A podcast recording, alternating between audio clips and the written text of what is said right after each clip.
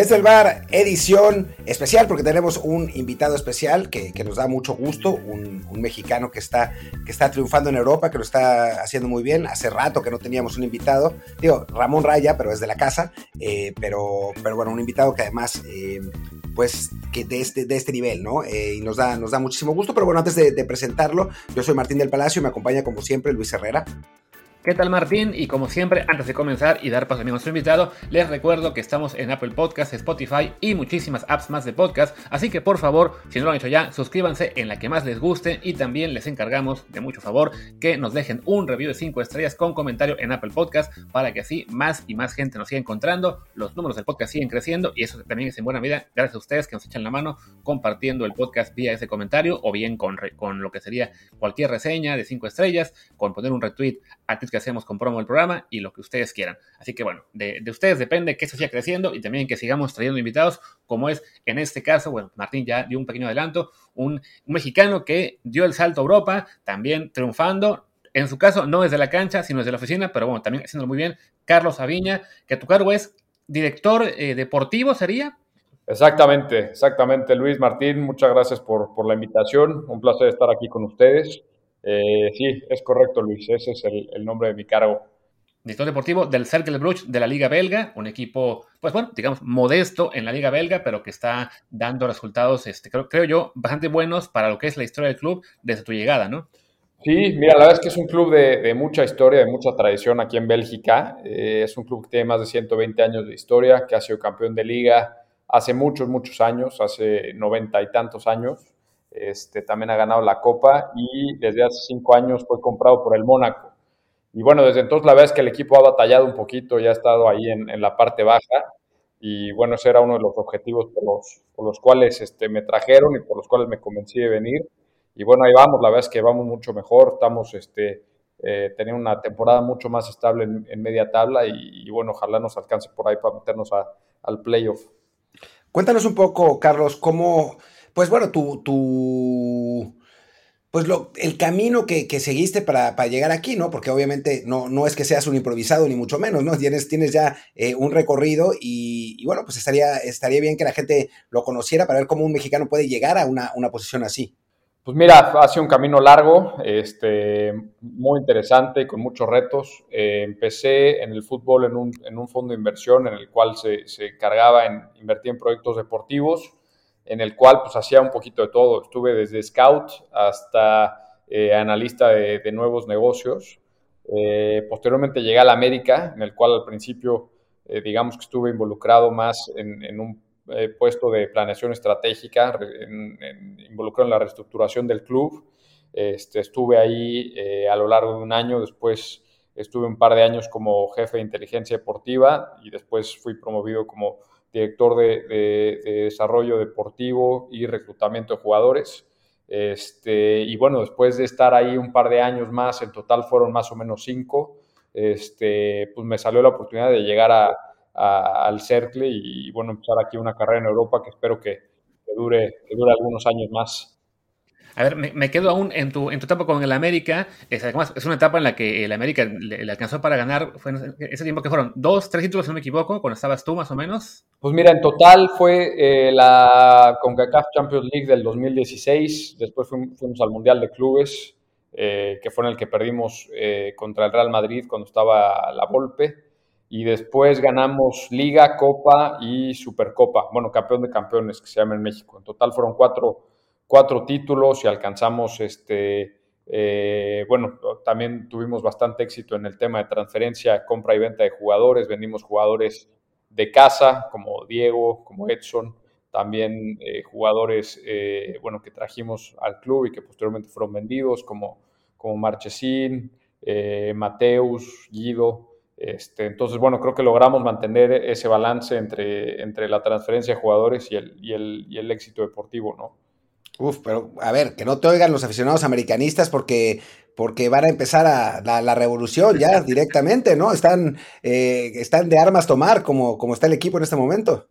Sí, sí, sí. Este, la verdad no estoy, no estoy al 100% empapado de, qué está pasando porque no he visto, la verdad es que no he visto tantos partidos. El del sábado lo vi, eh, perdón, el del domingo lo vi un ratito. Eh, la verdad es que no, desafortunadamente y digo, lo sabes tú muy bien, Martín, luego es difícil seguir el fútbol mexicano desde acá y la verdad es que este, luego entre los horarios y, la carga de trabajo es, complicado, pero bueno, sí, yo estoy seguro que le van a dar, le, le van a dar la vuelta, eh, independientemente de lo que decidan hacer, este, creo que le van a dar la vuelta porque es un club que tiene una infraestructura brutal este, y que tiene gente muy capaz en diversas áreas, no solamente en, en la cancha. Este, entonces, bueno, obviamente pues en el fútbol creo que hay muchos hay muchos retos, muchos, muchos altibajos y bueno, tarde o temprano ahí le van a dar la vuelta, estoy seguro.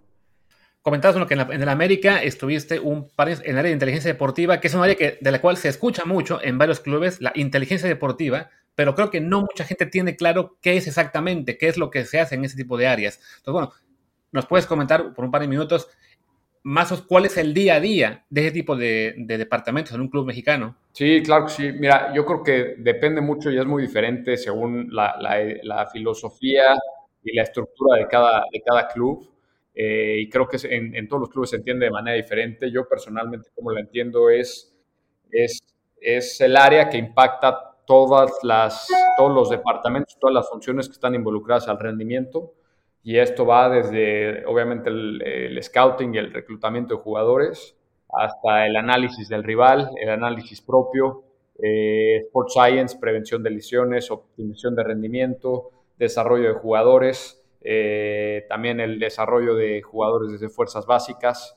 Eh, la vez que, en, en, mi opinión, eso es lo que significa y eso es lo que me gusta eh, pues que se haga en, los clubes donde yo trabajo. No creo que se trata de impactar todas las áreas relacionadas con el rendimiento del equipo y pues esto a veces va eh, relacionado en aspectos de toma de decisiones directamente dentro de la cancha y en otros aspectos que quizá pueden ser más de rendimiento o de planeación a corto, mediano y largo plazo.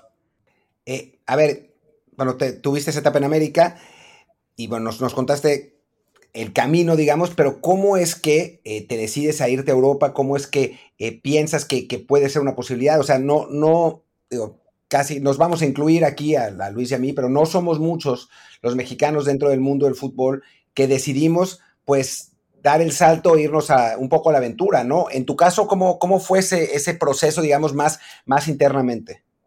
Pues mira, yo creo que todos, este, seguramente les habrá pasado que pues tenían tenían la idea y tenían muy claro que en algún punto querían ir a Europa. Eh, yo, yo, eso lo tuve clarísimo desde el principio y siempre dije, mira, el día que salga una, una oportunidad en Europa, la quiero tomar.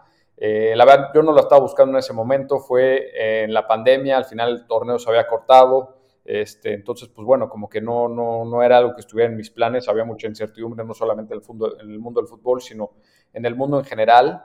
Este, y bueno, un día la verdad es que me, llamaron, me llamaron unos, unos, unos headhunters diciéndome que, pues, que Paul Mitchell quería hablar conmigo, este, que habían estado hablando de mí, que mi nombre estaba sobre la mesa y que pues él, como ya nos conocíamos, que le había, le había latido mucho el perfil y, alguien como yo, que si me interesaba, yo la verdad es que cuando me dijeron el nombre del club, yo, si soy muy sincero, no lo conocía.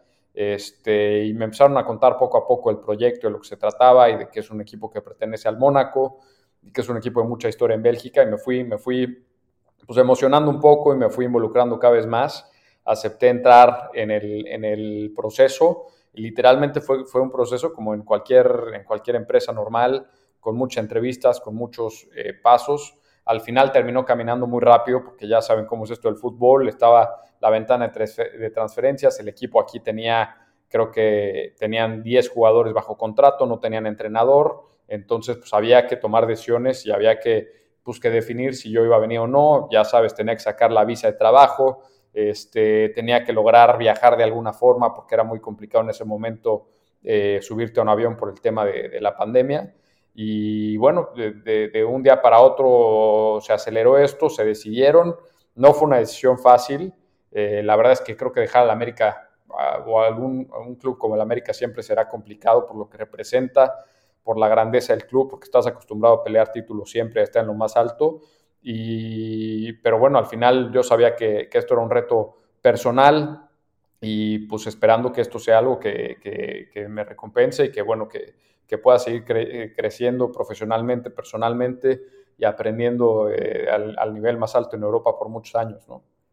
En Europa, bueno, evidentemente no hay muchos mexicanos en el fútbol, eh, jugadores muy poquitos, técnicos es uno cada tres años, eh, sobre todo en ligas importantes, y bueno, ni siquiera, yo creo que hasta exageré, ¿no? Es uno por generación básicamente, y directivos, pues también me imagino que son muy, muy pocos. Habrá, sé que hay uno en el Brentford también eh, y, y, alguno más en alguna liga más pequeña. Pero bueno, somos una, una especie muy, muy extraña para los europeos, ¿no? ¿Cómo te recibe a ti el entorno del fútbol belga, tu club en particular, al, ver eso, ¿no? Un directivo que llega de, un país, pues que imagino es semi desconocido para, para ellos, eh, con muy poca historia futbolística en Europa. Eh, ¿qué, ¿qué, reacción percibes de, hacia tu persona cuando llegas?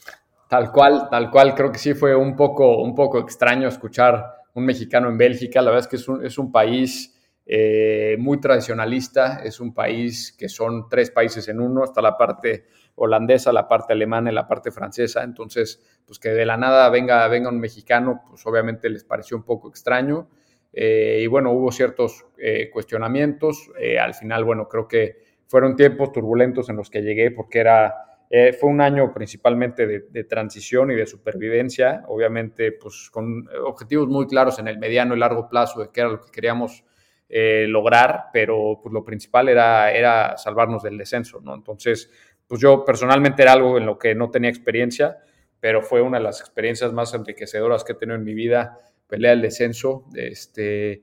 Y, bueno, obviamente ya poco a poco vas, vas ganándote la confianza y vas demostrando eh, la capacidad, pero sí, al principio, eh, pues sí, sí hay ciertos cuestionamientos, sí creo que pues el hecho de que no haya muchos mexicanos en el extranjero, pues te puede llegar a jugar en contra, porque no es como quizá, eh, no sé, a lo mejor el argentino, el uruguayo el brasileño, que pues la gente tiene muchas más referencias, ¿no? Aquí al final, pues sí, sí terminamos siendo, como dices, pues de un país desconocido, de un país muy lejano, que realmente no saben, eh, pues qué esperar, ¿no? Entonces, pues al principio fue un poco de de escepticismo, un poco de, de, dudas, pero bueno, creo que hoy, hoy creo que están bastante contentos de cómo está, de cómo está funcionando el equipo.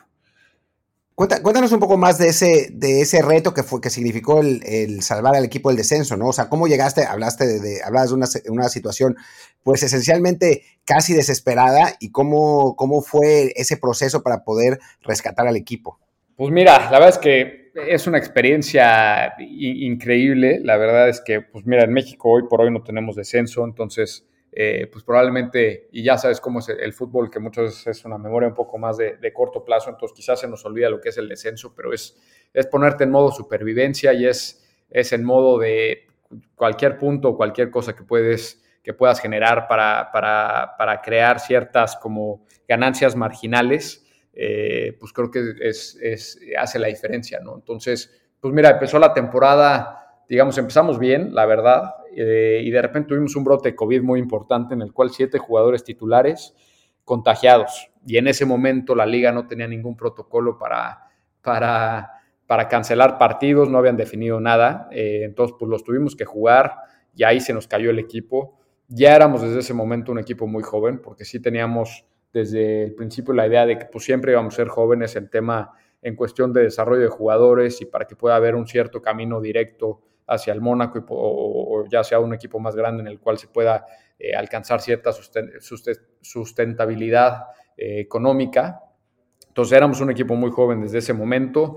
Teníamos un entrenador que es Paul Clement, que quizá por ahí eh, lo han escuchado, que fue auxiliar de, de Ancelotti muchos años, ganó la Champions con el Madrid y ahora está con Lampard en el Everton. Y la verdad, muy buen entrenador. Creo que quizá pasó factura el tema de que pues, no conocía la liga. Eh, entonces fue un año de muchos aprendizajes, muy complicado. Tuvimos que hacer cambio de entrenador eh, el último día de la ventana de transferencias de enero. Al final tuve que jugármela por un, por un perfil eh, local que conociera mejor la liga, que fuera pues, un poco de, de manos seguras para hacerse cargo del equipo. Y bueno, generar ciertos impactos. Generamos uno por ahí, ya sabes, contratando un psicólogo, eh, trajimos, hicimos tres transferencias en invierno que fueron muy importantes, trajimos a Pavlovich del Mónaco, que no que estaba sin jugar y la verdad vino y lo hizo muy bien, se convirtió en los mejores centrales de la liga. Trajimos a Van der Bruggen, capitán del de, Kortrijk, un equipo también de mucha tradición aquí en Bélgica, que, que pudiera eh, traer más experiencia. Y trajimos a Kevin Denke, un 9 que nos estaba haciendo mucha falta y al final lo logramos, ¿no? Le, acabamos dando la vuelta y, de estar en, entre los últimos, lugares, al final nos acabamos salvando con, dos o tres partidos de ventaja y jugando con un equipo muy joven, ¿no? Al final creo que le sirvió a los chavos eh, para madurar y hay un par que, hay tres de hecho que, que, estaban conmigo el año pasado que ya están jugando hoy en las cinco grandes ligas, ¿no? Son Pavlovich, eh, Biancone eh, en el TROA y Hugo también que fue, fue al, al, TROA ahora en esta ventana de, de invierno, ¿no?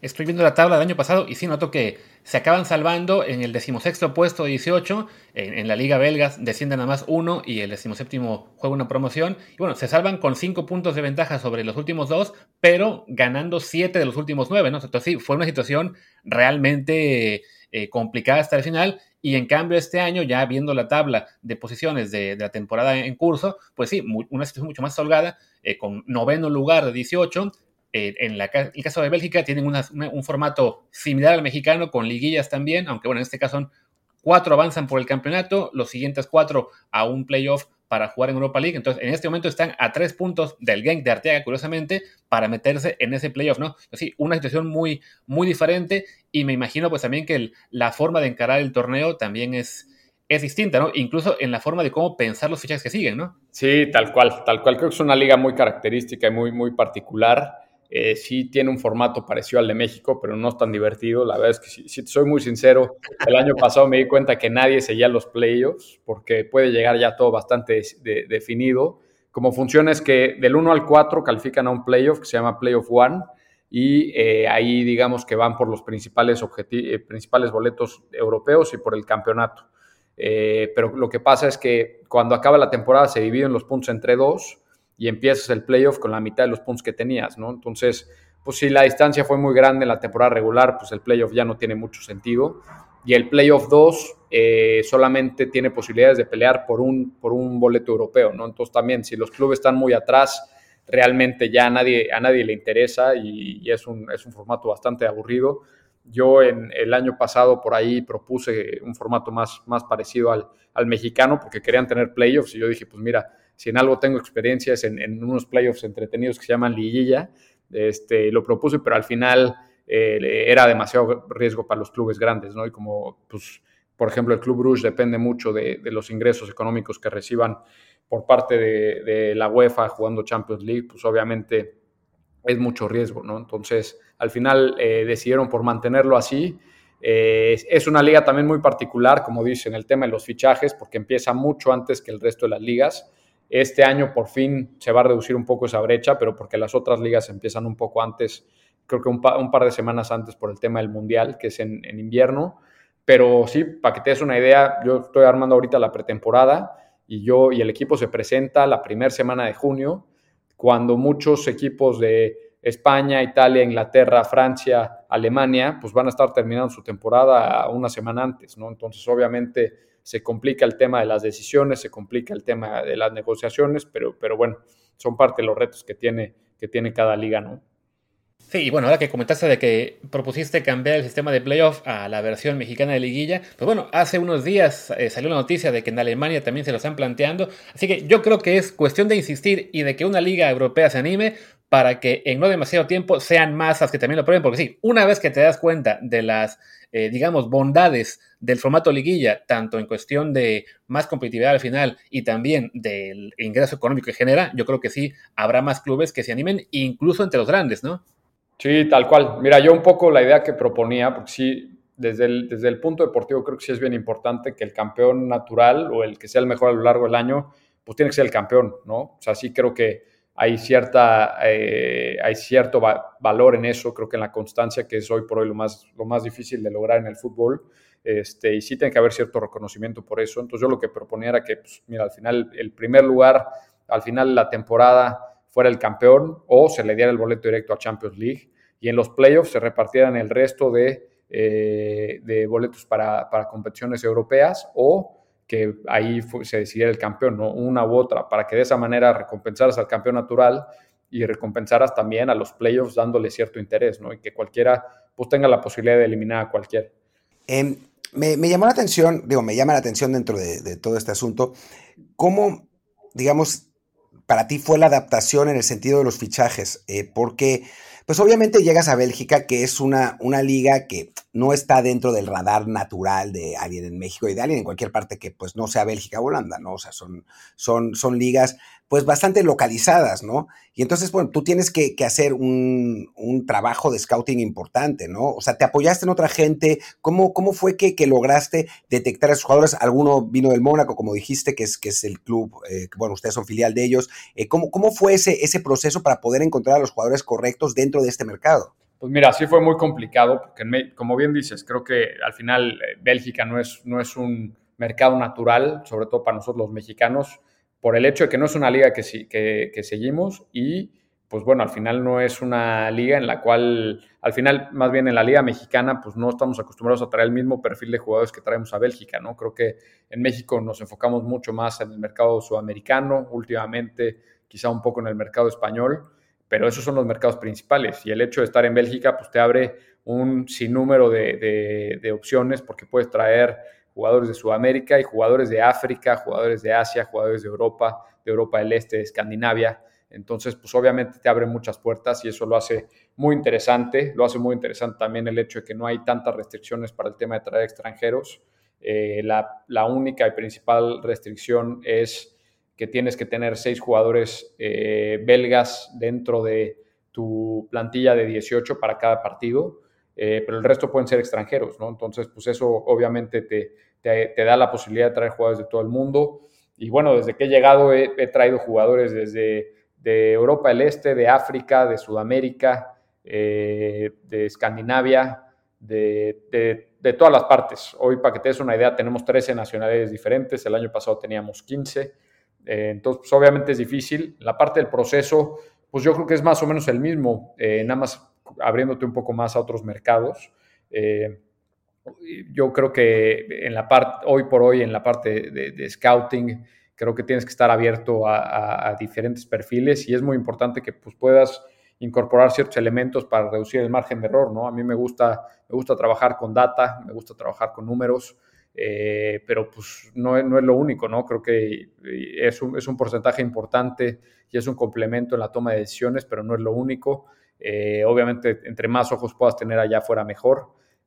También creo que pues obviamente tienes que conocer al jugador, al entorno, y pues eso lo haces con el mexicano, con el sudamericano o con, el, o con los perfiles que contratas acá, ¿no? Entonces el proceso es más o menos lo mismo, pero el, los mercados target sí, sí cambian. Creo que aquí al final pues no estamos cerrados a ninguno y en México, pues sí, por lo menos en, el momento en el que yo estaba, sí veíamos con cierto escepticismo el hecho de traer quizá un europeo acá por el tema de la adaptación. Hoy por hoy, yo la verdad es que sí me cuestiono si lo volvería a hacer así en México. Yo creo que hoy por hoy yo estaría mucho más abierto a traer gente de, otros, de otros países, pero bueno, creo que pues cada club en su, en su contexto propio y dependiendo de la situación en la que se encuentre.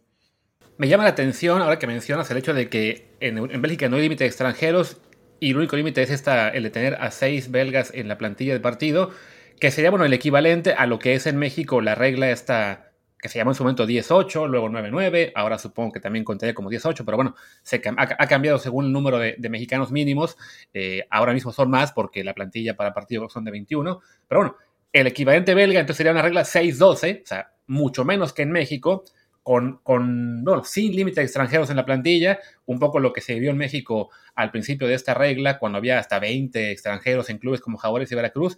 Pero bueno, es curioso cómo en México se, se ataca mucho el número de extranjeros y se le culpa directamente de la falta de desarrollo de jugadores mexicanos. Y tenemos el caso ahora de Bélgica que nos mencionas, de que con, con tan poco espacio garantizado para el jugador belga en las plantillas, de todos modos son ahora mismo una de las selecciones más fuertes del mundo, quizá de las cinco o seis mejores por plantilla, ¿no? Es, me imagino que llama la atención, sobre todo como mexicano, llegar y ver eso, ¿no? Sí, tal cual, tal cual, pero la verdad es que sí, creo que, creo que la formación de, talento en Bélgica, creo que si no se hace algo diferente, creo que sí pueden correr un riesgo importante. La verdad es que las generaciones, si bien ahorita es una generación dorada, con jugadores que obviamente todos conocemos y que han, que han logrado eh, pues obviamente muchos éxitos, si bien no han sido campeones, pero han llegado muy alto y hoy por hoy son número uno en el ranking de la FIFA. Creo que sí corren el riesgo de que si no cambian algunas cosas puede, pueden, pueden eh, pues un poco retroceder. Eh, pero obviamente sí me llamó mucho la atención. Creo que lo que genera esto es que el jugador belga o el pasaporte belga se encarezca mucho, este, cosa que también pasa en México, que al final pues el hecho de que haya menos jugadores belgas, digamos, de, un, de, cierto nivel, pues hace que sea más difícil contratarlos y eso puede hacer mucho la diferencia. Creo que hoy por hoy, si tú ves los equipos top en, en, Bélgica, pues son los equipos que tienen más, más o mejores jugadores belgas. Este, a nosotros eso nos costó mucho el año pasado, hoy por hoy tenemos una base mucho más importante y por ende pues un, rendimiento, más acorde. Eh, pero bueno, sí, creo que, creo que hay que tomar en cuenta eh, diversos factores, ¿no? Creo que sea eh, el, quizá la forma ideal de desarrollar talento, pero bueno, creo que se puede encontrar un balance entre, en el cual pues, se pueda traer más calidad del extranjero y también se puede desarrollar talento internamente. Me llama la atención eso que decías, que si no cambian cosas eh, van, a, van a retroceder. ¿Por qué? ¿Cómo que, qué, ¿Cuál es la, diferencia, digamos, en esta formación de talento en, en, Bélgica con respecto a México y, bueno, con respecto a las, a las ligas top? Yo creo que en México tenemos una gran infraestructura, pero gran, gran infraestructura. Eh, comparado con Bélgica, mucho mejor. Eh, obviamente somos mucho más y creo que el pool de talento sí acaba siendo mayor en México el tema es, hay que darle oportunidades a los chavos. Creo que aquí la gran diferencia es, aquí si ves muchos más jugadores jóvenes saliendo, al final, si ves el promedio de edad de la liga, creo que es 25.8 años, una cosa así, en Bélgica.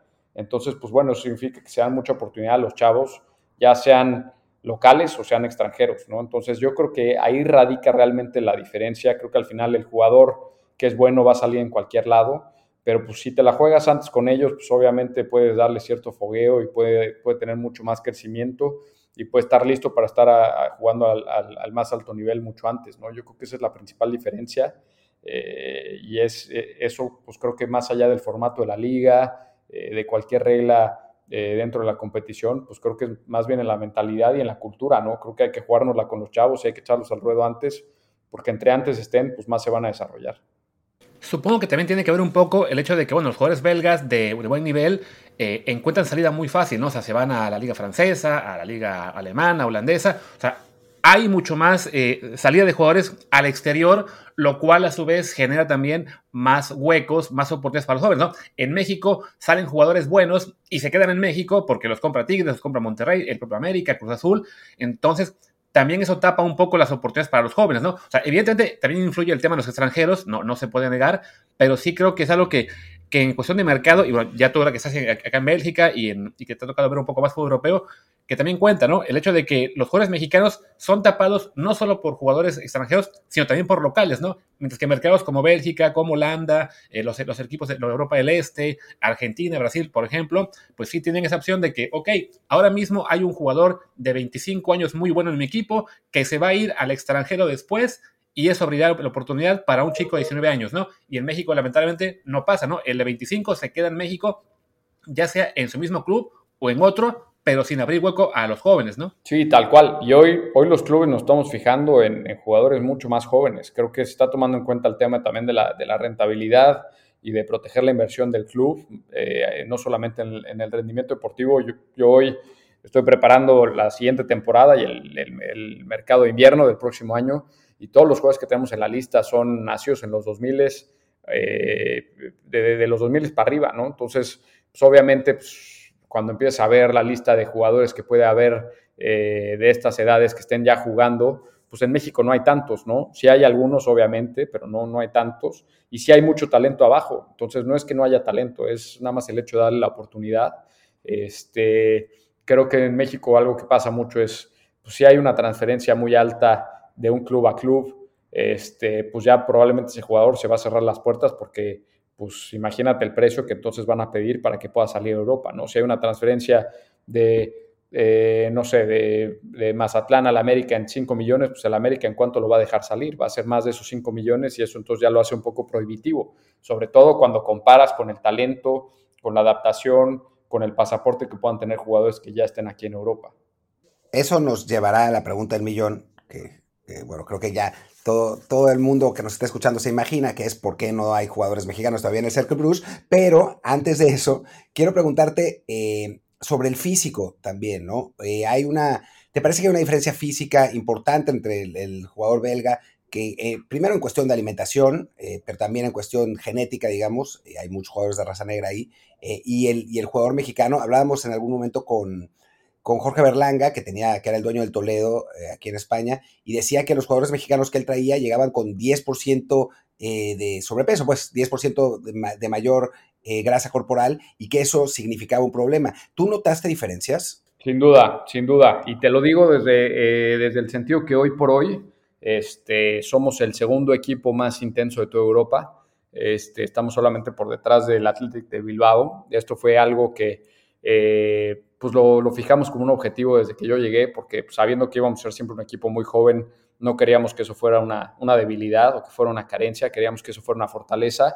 Y pues eso te permite obviamente desarrollar una potencia física eh, mucho más grande, ¿no? Entonces, pues empezamos a trabajar eso desde el año pasado, bueno, desde hace dos, desde hace dos años, este, y hoy por hoy estamos en, en una en un parámetro que se llama High Speed Running, que es toda la, distancia recorrida a una, a una, velocidad mayor de 21 kilómetros por hora.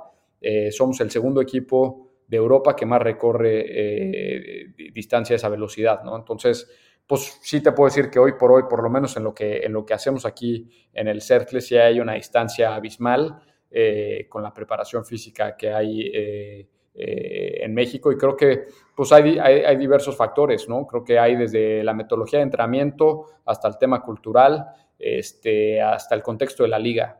Yo si, si, si hoy te, digo cuál es la principal diferencia que noto entre Bélgica y México, pues es la, la, intensidad, sin duda, sin duda. Bélgica es, es, una de las ligas más intensas del mundo y sí creo que en México pues estamos, estamos por debajo en esa parte de, de, intensidad y pues al momento de ir a contratar un jugador pues sí te lo piensas si se va a poder adaptar a tu, tu, a tu estilo de juego y a tu, y a tu nivel de, entrenamiento. Y no solamente pasa en México.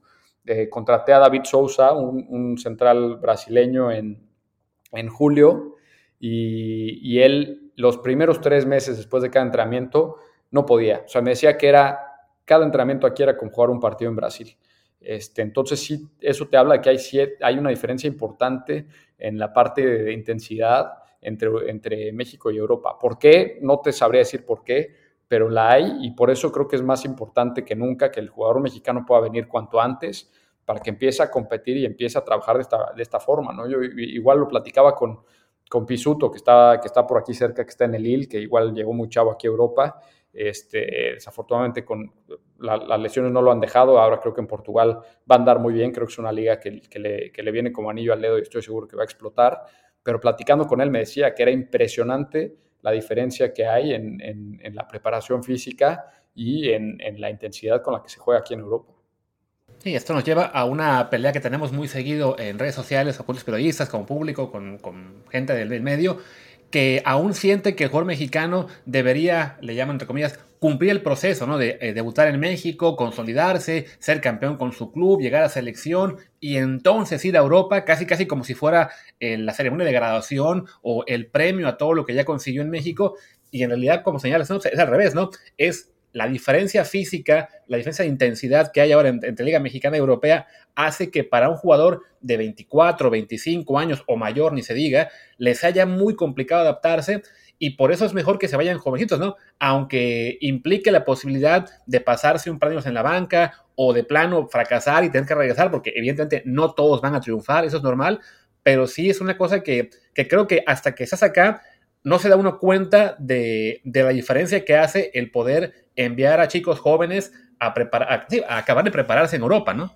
Tal cual, yo pienso así, yo creo que es, es, completamente eh, al revés de cómo, de es ahora, creo que no podemos esperar que todos los jugadores se vayan con el proceso terminado, campeones, consolidados, porque quizás sea ya demasiado tarde, y eso también te lo digo desde el punto de vista de las edades. Yo quizás los jugadores que ya cumplieron ese proceso, pues ya a mí por, personalmente Carlos Aviña en el Cercle Bruges no me interesan porque ya no entran dentro de, este tipo de proyecto. Yo necesito jugadores más jóvenes eh, y creo que, creo que más bien lo que tenemos que normalizar en México es pues, que, los, que los jugadores vengan a Europa, no tienen que venir al Manchester United, no tienen que venir al Ajax, no, porque parece que si, si no vienen a esos clubes grandes, pues no estamos conformes en México, pero creo que sí es, es un paso adelante venir a Europa, aunque sea un club más chico, y bueno, que piquen piedra aquí, que empiecen desde cero, que aprendan un idioma, que se acostumbren al clima, porque sí, eh, créanme que, es, y bueno, ustedes lo, saben, lo saben igualmente, es bien complicado la parte de la, adaptación, desde el idioma, la distancia, estar eh, a siete horas de diferencia en el uso horario y creo que eso muchas veces lo subestimamos, ¿no? Entonces, pues bueno, yo creo que entre más volumen podamos exportar, más jugadores hay acá, pues que se vayan abriendo las puertas acá poco a poco, no, tienen, no tenemos que esperar que terminen el proceso y vayan a un club grande, creo que, creo que, creo que esa no es la manera, pero bueno, eso es, mi punto de vista y creo que hay, no, no sé si haya verdad absoluta, pero, pero bueno, es, es la forma en la que yo lo veo. Y ahora sí, la pregunta del millón.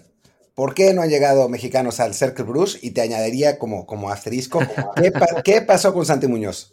Pues mira, sí, hemos estado cerca un par de veces de traer un par de jugadores mexicanos. Al final, por una u otra razón, no, no se dio. Eh, con Santi, pues ahí estábamos muy cerca. Eh, creo que había interés. Al final, eh, cuando ya estábamos por cerrarlo, al final jugó hizo gol y pues el resto es historia. Obviamente cuando un, cuando un jugador debuta y hace gol, pues lo que menos va a hacer es transferirlo inmediatamente, ¿no? Entonces, pues ahí fue cuando se cayó, ya estábamos muy cerca eh, y bueno, al final Santos decidió, decidió aguantarlo, al final jugó eh, y tuvo varios partidos en México y bueno, ojalá ahora le vaya muy bien en, en, el Newcastle acá en Inglaterra y pues bueno, obviamente, naturalmente yo siempre voy a estar buscando, buscando en el mercado mexicano qué puede haber, pero sí te, te, lo tengo que aceptar. A veces me genera, me genera dudas en la parte física, como ya decía, si se van a poder adaptar a este estilo de juego, sobre todo por el estilo de juego que tenemos nosotros, que es muy particular y se basa demasiado en la parte física.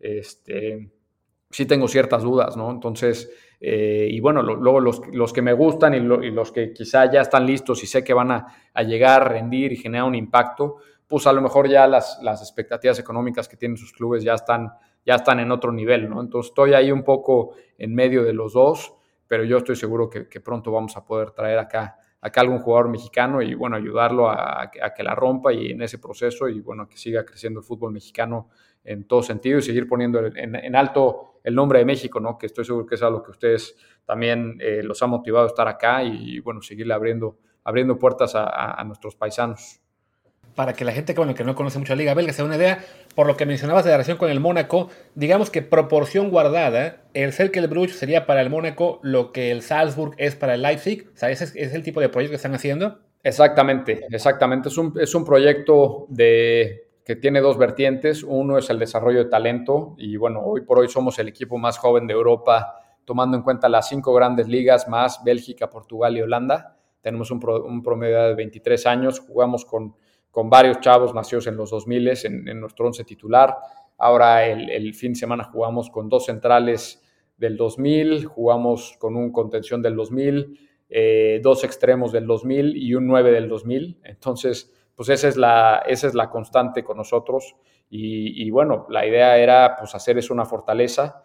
Este, y eso me lleva a la segunda vertiente, que es la parte de, performance, ¿no? Y es la parte de rendimiento y es la parte de darle estabilidad al club y poder estar ahí por lo menos como primer paso a media tabla y pues los siguientes años que podamos aspirar más alto, ¿no? Hoy por hoy estamos ahí estables, estamos en noveno lugar, este, mientras somos el equipo más joven, entonces pues eso obviamente lleva un desarrollo natural importante que a su vez pues se traduce en un, en un retorno económico a futuro eh, para el club importantísimo, porque pues, se podrán imaginar que pues, hoy por hoy cuando los scouts empiezan a ver los equipos y ven que acá hay puro jugador nació en los 2000 y que además lo está haciendo bien y que están en el top 10 de Bélgica y que por ahí están peleando para, para el playoff, pues eh, obviamente eh, jala muchas miradas y despierta mucho, mucho interés y tenemos una cantidad de scouts brutal en cada estadio que cada vez va creciendo mucho más. Entonces, pues ese es, principalmente el proyecto. Eh, la idea del desarrollo de talento es que pues, nos pueda ayudar a generar un modelo económico sustentable, ya sea por medio de venta de jugadores o que ayude a crear valor internamente en el grupo mediante transferencias internas, que pueda venir jugador aquí, desarrollarse, estar un par de años y posteriormente dar el brinco al Mónaco ya que esté listo y bueno, triunfar allá, ¿no? desde aquí te recomendamos a Robalcaba de Pumas, que es un crack, pero, pero bueno, todavía no, que, que, todavía nos dé, nos dé algo esta temporada, pero la verdad es que es, buenísimo. Y preguntarte más bien sobre Arteaga. Eh, tú lo has, o sea, creo que nadie mejor que tú para decirnos cómo lo ves, ¿no? Eh, ya que estás en la misma liga y que seguramente te ha tocado ver eh, varios partidos del, del Genk en estos últimos dos años. Muy bien, muy bien. A mí la verdad es un jugador que me encanta, me encanta desde que estaba en México. Este, le costó un poquito al principio, eh, obviamente es normal y te lo, te lo platico yo también desde mi experiencia personal. creo que llegamos al final el mismo verano este, y fue un año complicadísimo aquí en Bélgica, porque a diferencia de México se siguió una política muy restrictiva en cuestiones de, de, cómo tratar la pandemia. Eh, estaba absolutamente todo cerrado. Yo no conocí los restaurantes en Bélgica, este, cosa que a lo mejor me ayudó a mantener, a mantener el peso un poco este, hasta después de nueve meses de estar aquí. Entonces, pues eso se hizo muy complicado para la vida personal. Yo la pasé mal, sé que, sé que obviamente a Gerardo también le costó y pues eso impacta en, en el rendimiento, ¿no? O sea, creo que el hecho de no poder salir a ningún lado, no poder estar en la calle todo el tiempo con tapabocas, no hay nada que hacer, está cerrado, mal clima, eh, los días duran, tienes luz, este, a lo mejor cinco o seis horas y lo demás es de noche, frío, obviamente es complicado, ¿no? Entonces creo que al principio le costó un poco, pero, pero pues, hoy anda mucho mejor y estoy seguro que es un jugador que tiene, que tiene mucho potencial y que tiene el nivel para poder dar un, un salto más adelante a un, a un, a un nivel más alto y, este, y estoy seguro que le espera una carrera muy importante. A mí la ve en lo personal me gusta mucho y, es un jugador que creo que este, yo en lo personal le tengo mucho fe y estoy seguro que, que lo va a hacer muy bien también en, selección. Te van a decir algunos fans que estás justificando esas divas infladas, que todos de todo se quejan con todo lo que ganan, pero no.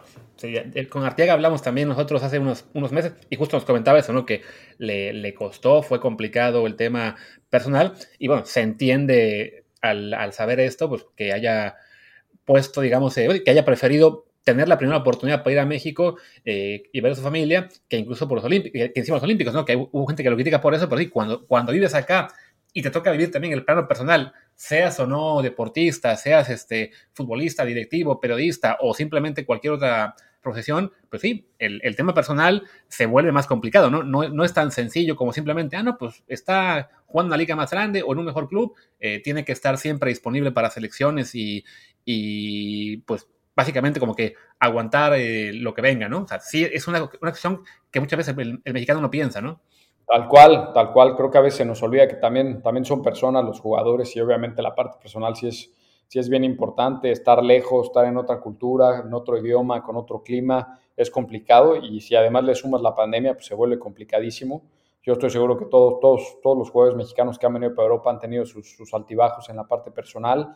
Eh, quizá obviamente pueda ser más fácil en un país como España, pero si vienes un poco más al norte, sí se vuelve bien complicado, ¿no? Entonces, pues la verdad es que creo que sí, sí es de valorar, pero bueno, creo que cada vez hay más, hay más chavos. Yo la verdad, eh, pensando en, lo, en los jugadores de fuerzas básicas que, que, tuve en el pasado, la verdad es que sí los veo con otra mentalidad y con esa hambre de venir y estoy seguro que, que lo van a hacer muy bien, ¿no? Porque creo que este, pues al final sí esa parte de adaptabilidad quizá es algo que no, que no estemos tan identificados con eso en, en, México, ¿no? Oye, ya para, para, ir cerrando, te voy a comprometer un poco, simplemente hacer el disclaimer que eh, esta pregunta no quiere decir que el Cercle Blues tenga interés en estos jugadores específicamente, para que no anden después haciendo notas clickbait, pero ¿qué jugadores de México te gustan? Híjole, me gustan, mira, hay muchos, hay muchos que me parecen, me parecen muy interesantes, que creo que, creo que, creo que pueden estar listos para dar, para dar un salto este, importante en un futuro no muy lejano. Eh, hay varios, mira, yo te, te platico los que conozco este, mejor, mejor en, en, en, el América, por ejemplo, pues obviamente eh, Santi Naveda quizá puede ser uno, uno, de los que está ahí avanzados, eh, Emilio Lara me parece también un jugador, un jugador interesante, abajo sé que vienen empujando varios chavos que son muy buenos, me gusta este, Karel Campos también, me parece un buen jugador, eh, eh, ¿quién más? Dagoberto Espinosa, que por ahí hizo un golazo el fin de semana, este, por ahí lo, ¿Qué pinta tiene ese chavo, no? Pinta re bien, la verdad. Y, y, bueno, la verdad es que, como te decía, hay, mucho, mucho talento en México. Mucho, mucho. Creo que es cuestión de, darle oportunidad, de echarlos al ruedo y los, chavos la, van a sacar adelante.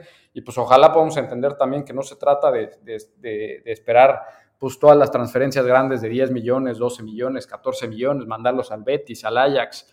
Pues no, no todos van a hacer eso, pero pues si empezamos a poder mandar chavos quizá incluso a préstamo. O sea, yo te platico eh, de, experiencia que he tenido con, chavos gringos. Tra, traje hace tres semanas, traje a un, a un chavito eh, 2004 eh, del, del, del, Cincinnati, de la, de la MLS. Obviamente no, no, ha jugado con el primer equipo, pero te dan cualquier tipo de facilidad para traerlo a préstamo. Yo lo traje a prueba, estuvo con nosotros tres semanas y al final pues vamos a tomar una decisión para el verano. Pero ese tipo de facilidades que están dando eh, pues, este, los equipos de la MLS y, bueno, en general creo que en, Estados Unidos y en, Canadá, pues es algo que, que, abre las puertas, ¿no? Si ves cómo llegó Jonathan David, Jonathan David también llegó una prueba al Ghent. Entonces, pues dices, pues obviamente pues esas pruebas quizás no las encuentras o no tienes esas facilidades en México. Entonces, si podemos empezar a hacer eso, sé que el Puebla lo hizo hace poquito, me parece muy bien.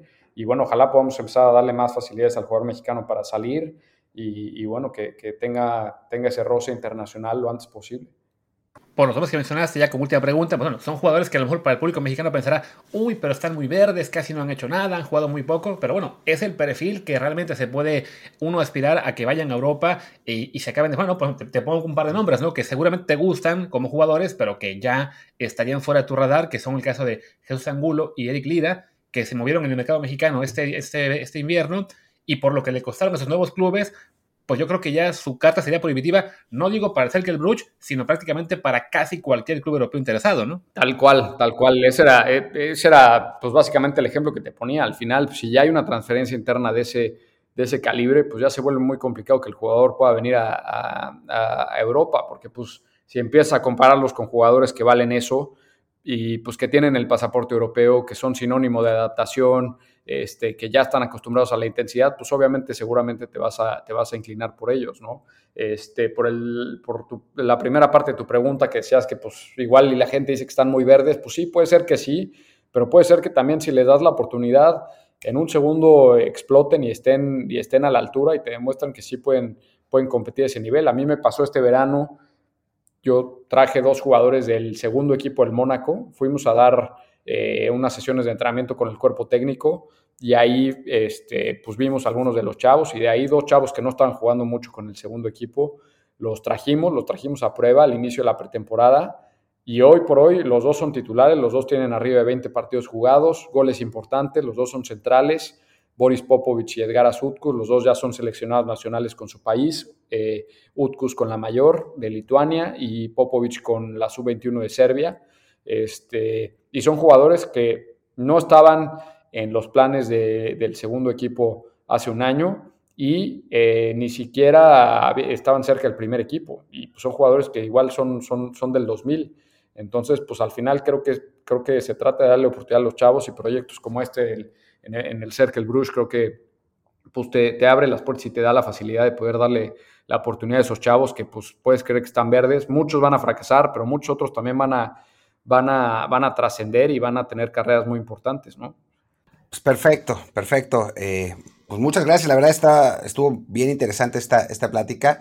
Eh, Carlos Aviña, eh, director deportivo del de Cercle Bruce de de Bélgica. La verdad es que, bueno, pues necesitamos también, o sea, lo dices de los, de los jugadores, pero creo que necesitamos también más gente fuera de la cancha, ¿no? O sea, gente desde técnicos hasta directivos, eh, que, bueno, a final de cuentas son los que conocen al, mercado mexicano, los que entienden cómo hacer, eh, cómo mejorar, e incluso si en algún momento tienen que regresar a México, regresarán con la experiencia de haber conocido otros fútboles, de haber eh, estado en, en, en ligas más importantes, eh, con maneras distintas de trabajar eh, y que sin duda esa experiencia la pueden aprovechar en el fútbol mexicano. Sin duda, sin duda. Creo que todos los que estamos involucrados en el fútbol, ya sea medios, este, directiva, jugadores, entrenadores, creo que al final el hecho de venir a Europa y quizás sacrificar algunas cosas que tengamos en México, creo que vale la pena, porque independientemente de cómo nos vaya acá, creo que pues sí son, son aprendizajes que se pueden aplicar y pues creo que en el, en, el peor de los casos este, pues te llevas una, una, experiencia muy importante en lo que estés haciendo. Estoy seguro que también es el caso de ustedes. Así que pues bueno, ojalá podamos seguir teniendo más mexicanos, este, podamos seguir abriendo puertas y podamos este, eh, ver a muchos más que nos ayuden a, seguir desarrollando nuestro fútbol al nivel que todos lo queremos ver, ¿no? Y que, creo que todos, pues primero que nada queremos llegar al quinto partido y después ver a, a la selección mexicana mucho más arriba, ¿no? Que yo creo que con el trabajo que se está haciendo en la federación, en la liga, se puede, se puede lograr. Es cuestión de, seguir, este, seguir trascendiendo, seguir empujando en, todos los niveles, ¿no? Perfecto, pues Carlos, muchas, muchas gracias por estar con nosotros. Este, ya para cerrar, ¿tienes alguna red social, Twitter, Instagram, la que sea, en la cual te pueda seguir el público? Sí, este, en Twitter sobre todo es en la que soy, soy más activo. Este, las otras la verdad es que prácticamente no las uso y en Twitter eh, aparezco como Carlos Sabina 10, 10 con número. Este, así que, bueno, encantado de, poder seguir en contacto, de estar aquí con ustedes y, bueno, compartir un poco de lo que ha sido mi experiencia acá y, bueno, este, la verdad es que muy agradecido con ustedes. No, al contrario, Carlos, eh, muchas gracias a ti por estar, por estar aquí con nosotros y compartir lo que, pues, lo que has aprendido ahí, lo que has vivido en, en, Bélgica. Eh, aquí tienes tu casa, ojalá que, que, que podamos estar más en contacto por aquí y, bueno, pues muchísima suerte con lo que, con lo que viene con el Cercle Bruce y ojalá también que llegue algún, algún mexicano y la rompa por allá. Seguro que sí, seguro que sí, por acá, por acá seguiremos chameándole, ojalá nos alcance para meternos al, al, playoff o por lo menos cerrar ahí de, una manera importante y, y, bueno, ojalá la próxima temporada podamos tener, tener por lo menos algún mexicano por acá. Pues Carlos, muchas gracias, Martín también, y ya con eso nos despedimos. Yo soy Luis Herrera, mi Twitter es arroba luisrha. Y yo soy Martín del Palacio, mi Twitter es arroba martindelp y el del podcast es desde el pod, desde el POD. Muchas gracias y bueno, nos vemos mañana con algún matutino sobre algo que ya, va, viene Champions, así que ya de eso, de eso hablaremos seguro. Chao.